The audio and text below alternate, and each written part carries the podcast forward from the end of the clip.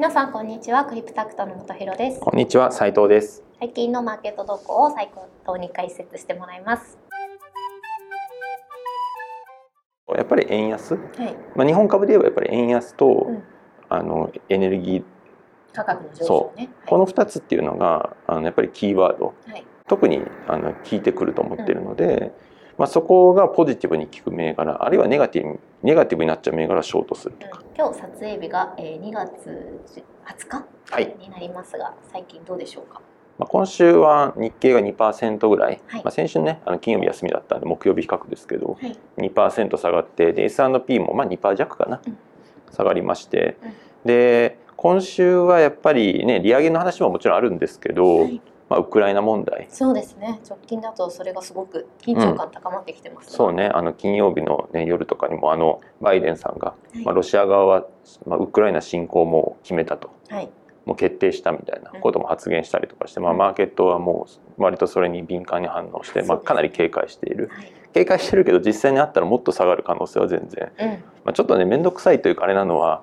あのもう過去な、ね、データとか見てるとこういう地政学リスクの時なぜか日本株が一番売られたりするんだよね。別にあんま関係ないんだけど。割と遠くなんですけどね。そう、まあ、関係ないっていうとちょっとね あれかもしれないけどなんか意外ななんかねに最初に外されるのは日本株なところがあってちょっとそこはそれもあって日本株はややうん。あのちょっと緊張というかはい。なんか嫌だなっていうのはあるんですけど、うん。ウクライナの話は2週間ほど前のうん。あの、ね、動画かな？はい。でも話しましたが、まあ、そっからで言うともうこれ個人的な感想ですけど個人的にはちょっとその大規模な戦争うん。とかそのウクライナ侵攻をロシアがもう本当に全面戦争をするみたいな、で可能性はちょっとあの時より下がってんじゃないかなっていう気はしてる、あのまあ正直今週というかこのねあの月金の間でよりこうなんか漏れてきてる情報としてはもう本当に今にも攻めるみたいなうん感じになりつつありますけど、うん。ね、あのロシアがなんか軍撤退させたみたいな,、うん。なんか偽情報みたいなうん。なあれもなんか最初一瞬ねあれでみんな安心したけどいや実は全然違うみたいな話でまた緊張になってみたいな。うん。でいよいよバイデンさんが攻めるみたいな。なんでなんかこう事態は本当にもっと加速してるように見えるんですけど個人報道を見てるとそう個人的にはでももなんかなんとなく少しあの本当にあの全面戦争になる可能性は下がってんのかななんて、うん。これ難しいんですけどね。なんかあの誰もわかんないっちゃわかんないんですけど。これね、まあ、なんでかっていうとあのまあ 2, 2週間ほど前のね、まあ、動画でも話しましたけど、まあ、おそらく結構その非公式の会談うん。とかはやられてんだろうなと。要するにこう漏れ伝えてこないもの。うん。でもしそれがあったとするとっていうかそもそも非公式の会談とか非公式のルートでやんないともう無理かもみたいなことをね。ばアメリカ側も言っててその前にね。それでその話でいくと多分お互いうん。もう喧嘩するぞじゃないけど、うん。その対外的にはまあ大対外的だって自国民へのメッセージも含めて、はいあの弱腰なとこ見せれないから、もうずっと拳を振り上げたまま、うん。お互いもこういう状況でそう。振りかぶることはしないよ。そう。だから拳振り上げて怒鳴り合うけど、はい。実際にうん。終わってみれば別にそれその,、ま、その状態で終わったみたいな,、なんか本当に殴り合いが始まる。うん。みたいなことではないんじゃないかなと思ってて。でまあそれは感覚的な話というよりもうん。あの 2, 2月の14日これ先週の話なんですけど、うん。なんかラブロフさんあのロシアのね外相はい。とプーチンさんのなんていうのかなこう会談うん。今はさ自分の国の外相と、まあ、大統領の、そのねこう話そう話し合いミーティングみたいな。その動画というかビデオメッセージみたいな。まあなんか謎に公開されてあそうなロシア側の、うん。まあ、選手ね。はい。で、まあ、ラブロフはあのいやこれ一回欧米の反応ちゃんと見なきゃいけないから軍も撤退させて少し一部ね、うん。あの欧米のその前外交のルートを残してうん。やっぱり欧米側とのその反応をまず見るべき戦争とかじゃなくてみたいなことを発言しててうん。プーチンさんにね。うん。でプーチンもふんふんみたいな、うん。いやそんなねな そんな内々の話をなんか公開みたいな。で最近のミーティングみたいな。そう、ま、ちょっと謎かなり謎なんですけど 謎なんだけどでもあれも一つのやっぱりメッセージではあると思ってまして、うん。要するにロシア側も本気で攻めたいわけじゃないし、うんあのもうその泥沼な戦争したいわけじゃないから、うん。プーチンというよりもそのラブロフの言葉を借りて、うん。まあ、それプーチン側もそういうのを希望してるうんうん。だよっていうメッセージうん。なんだろうなと思ってますと、だからああいうのがこう出てきてるんでもちろんそのね対外的なメッセージとしてはその弱腰にはなれないんだけど、お互い公式的には言えないっていう話ですよね。そう。ただあの手この手のその腹芸みたいなところで言うと、あの少しやっぱり外交交渉っていうのをベースに考えてるのかなと。でアメリカ側もちょっとやっぱりこれまでのアメリカのその対応っていうかと今回なんかまあね、僕も別にその外交とか軍事の専門家でも何でもないんですけどやっぱり個人的にちょっとなんか不思議だというのかなんか違うなと思うのはほらプーチンアメリカあロシアは攻めることをもう決定したとかさ、うん、なんかちょっとプロパガンダ的な作戦に出てるというか、うん、なんか別にアメリカが嘘をついてるっていうつもりはないんですけど、はい、まあ今までねロシア側がなんか偽情報を流してそれを根拠になんやかんややってるみたいな、うん、なんかそれをそれと同じような感じで、いやもうロシアこいつもうなんか攻めることを決定したからみたいな。こと言ってなんかこう雰囲気として逆にそういうこと言われるとロシアも攻めにくくなっちゃうっていうか、でロシアもそれに対していやいや過剰反応だしこいつ何言ってんだみたいなことを言うわけじゃない。それ言言うわけだからよりなんか動きしにくくなるし、うんうん、確かに、ね、そう言ってるのに実際に動けなくなっそうなんかちょっとやっぱり動きにくいし、うん、あとプーチンも結局そのねそれ聞いたロシア国民からするとやっぱりうちのリーダー強硬路線やっとんだなみたいな、うん、まあ大体こういうのってあのね外外交で強硬路線行くと国内の支持率上がったりするから、まあ、プーチン的には別になんかそれって悪い話じゃなかったりとかして、うん、なんかこう お互いなんかこう言い合いを続けることによって結果清掃しないなんかお互いねあの最後最後の最後自国のなんか支持率とか含めて、うん、あのなんかそんなに悪い感じではないまま、うんまあでもそんな殴り合いもせず、はい、でなんかビデオメッセージとかでもなんか謎のメッセージ出してきたりとかして、そんなことすることはあるんですね。いやなんか不思議だよね。まあロシアロシアってなんかいろんなレトリック使ってくるからなんか難しいと思うんですけどまあでもなんか2月そうね2月前とかに比べるとなんかいろいろちょっとこうなんか周辺的には確率は下がってるのかなと。うんうんとは思っちゃいますが、まあ、そういったね来週いきなりもう思いっきり全面戦争開始とかではあるんで、まあ、こればっかり難しいしよくわかんない。うん、でじゃあこれどう相場的にどうすんですかみたいな。まあ、あの無理して買う必要ないと言われればその通り、まあ、ポジションリスク取んなくていいよねみたいな。言われたらまあその通りなんだけど、まあ、これはあの先週も話したと思うんですけどやっぱ時間軸投資の時間軸の捉え方次第かなと思ってて、まあ、僕はちょっとそのやっぱり全面生産の確率下がってんじゃないかなと思ってるので、まあ、来週再来週に向けてもう一年やっぱ下がってくるんだったらやっぱり何もしないってことはないかなと。なんで、まあ、そこでもう底値を当てるっていうのは不可能だからね、はい、だからそういうゲームはしないけど、やっぱり下がったところでちょっとずつ買っとく、もちろん買った後でまた下がるかもしれないし、まあ、それはしょうがないんだけど、まあ、何もそこには絶対当てれないしかといって指加えてるつもりはあんまないんで、まあ、ちょっとずつ買っててもいいのかなとは。結局ねもう少し少し長い目で見れるんだったらまあ上がってくるだろうっていう。まああの対局的にはそんな視点を持ってます。あのただ今年1年まあ、これもね先週話しましたけどこの半年1年で、あのしっかり PL を作ってやっていくっていう投資なのか、まあ、5年10年見据えて動きますっていう投資の中によってもまあちょっとスタイル変わるかなとは、まあ、要は短割と短期勝負でいくんだったら、あのまあこういうちょっと見えにくすぎますもんね。何もそんな不透明なところをさ、ゴリゴリ取る必要って多分なくて、まあ、ただもうちょっと長期的に考えるんであれば、まあ、そこね分かんないから指加えたら結局戻しちゃうかもしれないし結局ウクライナ戦争は公式にもうありませんしません合意しましたっていうのがもし出たりしたら、まあ、それも僕は出ないと思ってるんですけど、なんか出ないままぐだぐだな感じでいくんじゃないかなと思ってますしあの地域戦はねあの終わると思うんですけどその局地戦とか。だからマーケットはどっちかっていうとそういうのに翻弄されて下に行きやすい。と思いつつもでも反対にいやなんか電撃的な合意しましたとかってなっちゃうとぐんと上がっちゃうかもしれないから、なんかそれはもう分かんないので、まあ、ちょっとずつ買っとくっていうイメージかなとは思いますしでも短期勝負するんだったらそういうの出てから買ってもいいのかもしれないし、っていう、まあ、そんなイメージですかね。でまあ、ウクライナの話にちょっとごにゃごにゃってなってますけど、まあ、やっぱりずっとあるのは利利上げとかね、金融あの引き締めの話はずっと残ってて、でまあこれもねなんか最新というか、まあ、いろんなねあの予測というかで言うと、まあ、利上げ今年6回7回するんじゃないとかですね。もともと34回って言われたのが、まあ、その倍ぐらいするんじゃないみたいな、言われたりとかもしますし、まあ、そうなった時どうなのみたいな。まあ、3月に利上げしたとしてその利上げ1回でマーケットの混乱終わるのか分かんない、まあ、6回もするんだったらそのためにまた混乱するかもしれないしとか、うんまあ、でもこれもあの過去の例で言うとやっぱり利上げ、ね、で10%とかさあの指数は下がったりする。したけどその後結構戻してんだよね、しっかり。でただ2015年とかの,、ね、あのインフレと今のインフレで全然違うんで、あの利上げするにしてもそのインパクトって多分当時と今とでうん。6年前の話と今とでやっぱり違う。うんからなんか6年前のその動きを見て なんか要は下落も10%ぐらい下落したらもう安心みたいな、うん。っていうわけじゃ個人的にはないと思ってますけど、うん。でもじゃあ1970年代のねはい。アメリカが十何パーインフレした時うん。とかってあの当時のあの FRB が金利10%近く上げたのね。えそうなんですか？そう。えあの FF レート10%を20%にしたの。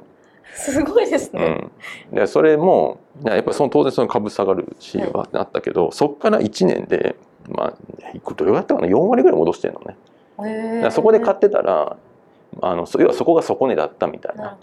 でもちろんそれはもうねすごく極端な。そう40年ぐらい前の話の一例に過ぎないけど、はいまあね、私アメリカ株って基本ねずっと右肩上がりだから、まあ、下がったところで買えばそれはそれそこが底値だったっていう当たり前の話をしてるだけなんだけど、結局なんかまあ要はそういうどういう時間軸で見るかでやっぱり投資って変わってくるので、まあ、今回のそのウクライナもそうだけど利上げの話とかも底値は当てれない以上は、うんまあ、ちょっと下がったところっていうのは、あの現金はちゃんと残しながらうんはいぱり少しずつアクションをしてもいいのかなと個人的には。買っていってもいいのかなとはうん。思ってはいます。ただね3月ねままた混乱があって下がったとしてそこが底値かって言われると別にだから要はそこで買ってもまたさらに下がるかもしれない。そうですね、ぐらいの気持ちでも買っとかないと、うん。まあそれは常にあることです、そう。ぐらいの気持ちで買っとかないとうん。あのもちろん不透明なうん。は要素は結構あるのでい。あのまあちょっと防衛意識高めでうん。いけばいいのかなと、うん。あとは何買うのみたいな、ね。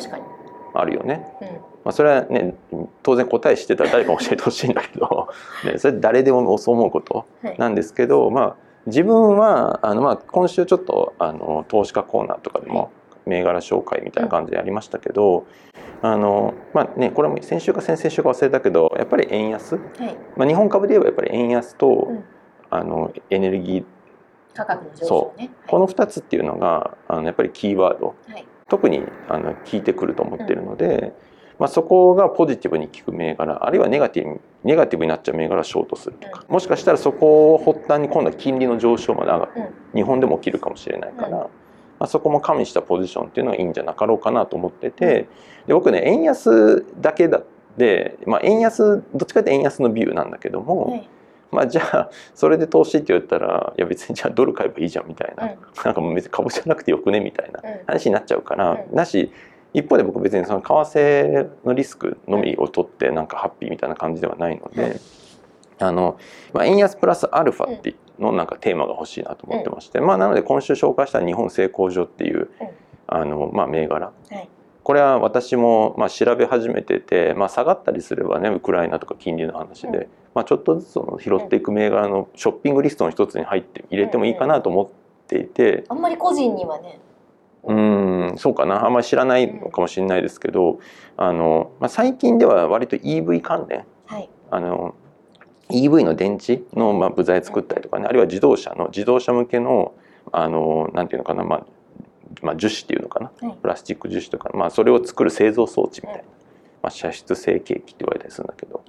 まあ、そういろんなその EV 関連の製造装置メーカーみたいなイメージではい。ちょっとこう注目はされているというのか、まあ、そういう捉え方うんだったりするんですけど、まあひ一昔前てか10年ぐらい前うん。とかは、まあ、そういうのもやりながら一方であの大きかったのは原発。うん。原発向けの原子炉のこのコアな部分。はい。の製造。そう圧力容器とかって言われるんだけどはい。あれをあの作ってる。うん。であれ作るのめっちゃ大変。まあこれ前ここで話したような気もするけどうんあのやっぱり原子炉って強度めっちゃ求められるじゃない。ですね。なんか漏れちゃったら大変です。ねそうそうそう。そうだからその原子炉に求められる強度を加工するという鉄ね、うん。まあ、単え単鉄鋼単造品みたいな。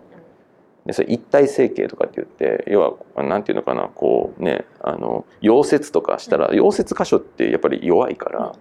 折れるリスクが。そう溶接をせずに巨大な鉄の塊から、もうすごい強度な巨大な鉄の塊からこの圧力容器みたいなのをくり抜いていくみたいな作るみたいな。へそれめっちゃ技術力が必要なもので。ー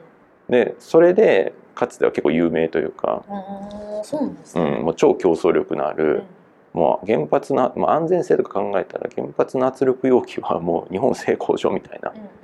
ていうようなうん。会社さんだったはずでうん。はずでっていうのはあの、ね、東日本大震災とかで、そもそも日本で原発作んないみたいになっちゃって、うん。もちろんあの日本だけに売ってたわけじゃなくて海外のいろんな原発にも売ってたんだけども、まあ、その主力の日本うんのあれはなくなっちゃったから、うん。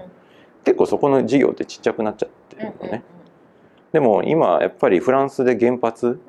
例えばえ17基作るとか言ってたよね、うんこの10年ででまさにこのウクライナ問題とかもそうだけどさ、うん一つやっぱりややこしいのはもう皆さんご存知の通りロシアから天然ガス買ってるみたいな、うん。だからそれにそれもあってドイツもやっぱりなかなか動けないところもあるうん。わけだからあのやっぱりエネルギー問題って考えると天然ガスをロシアから買う以外の選択肢、うん。あだからそう、まあ、だからこれ日本製鋼所の話じゃないんですけど LNG の需要って結構増える気がする。LNG のプラント施設。ん。それは天然ガスのプロジェクトもそうなんだけど天然ガスをあの液体にするね。LNG ってリキッドだからガスを液体液化する液化施設の需要もすごい増える気がする。いやロシアからのパイプラインパイプラインって液液体じゃなくてガスだからね。そうじゃなくて例えばアメリカで液化施設作ってアメリカの天然ガスをヨーロッパに持ってくるとかうん。液体でね。うん。まあそういうプロジェクトやってる例えば日記とかうん。っていうのはもしかしたら需要増えんじゃないって今思ってるんですけどうんでもなそれの延長線上で、まあ、あとプラス脱炭素ね、まあ、もちろん天然ガスも脱炭素っていうところで注目されてるけどでも天然ガス以上に脱炭素なのはある意味原発だから。そう。えそうなんですね。だって炭素出さないでしょ。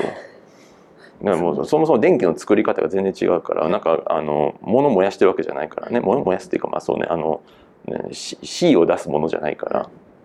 だからあの原発は脱炭素にも クリーンエナジーと。まあこれ原原発をクリーンエナジーって呼ぶかどうかは割と欧州の中でヨーロッパの中でも。もう真っ二つでドイツはふざけんなみたいになってるし、でもドイツもふざけんなって言っときながらふそのフランスからめっちゃ買ってるから、ふお前らこそふざけんなって僕は言いたいんだけど。その話はねよく聞いたことがあります。そう。まあでもフランスは原発もっと作るみたいになって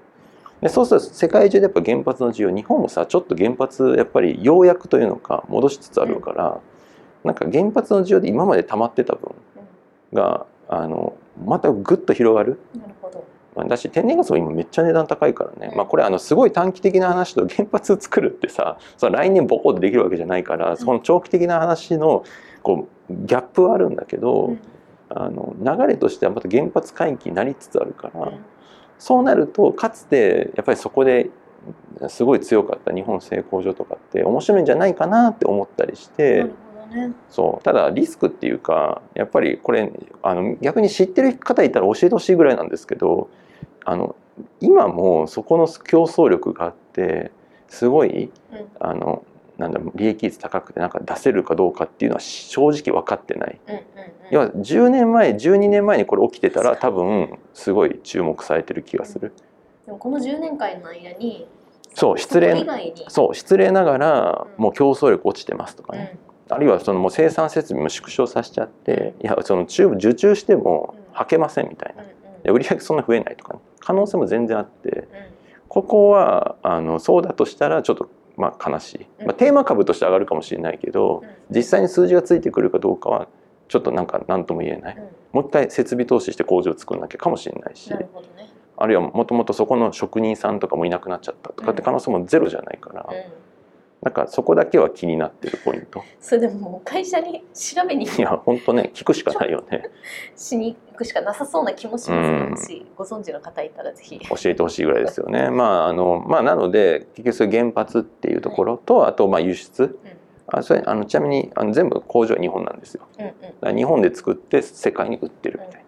だから、まあ、為替も、まあ、別に為替のねその円高円安メリットがすごい円のセンシティビティが高い事業ではないんですけど、うんまあ、とはいえ円安に効いたら利益も増えるっていうのは間違いなくて、うんでそこにそういう原発圧力容器の輸出とか絡んでくるともっとそこのセンシティビティ上がるから。ね。まあ、あの円安プラスアルファのテーマとして面白いなと思ったり、まあ、そういう意味で言うと別にそこだけに限らず原発関連のいろんな部材メーカーとかもっと他にあるんでしょうからもう一点そういうの輸出、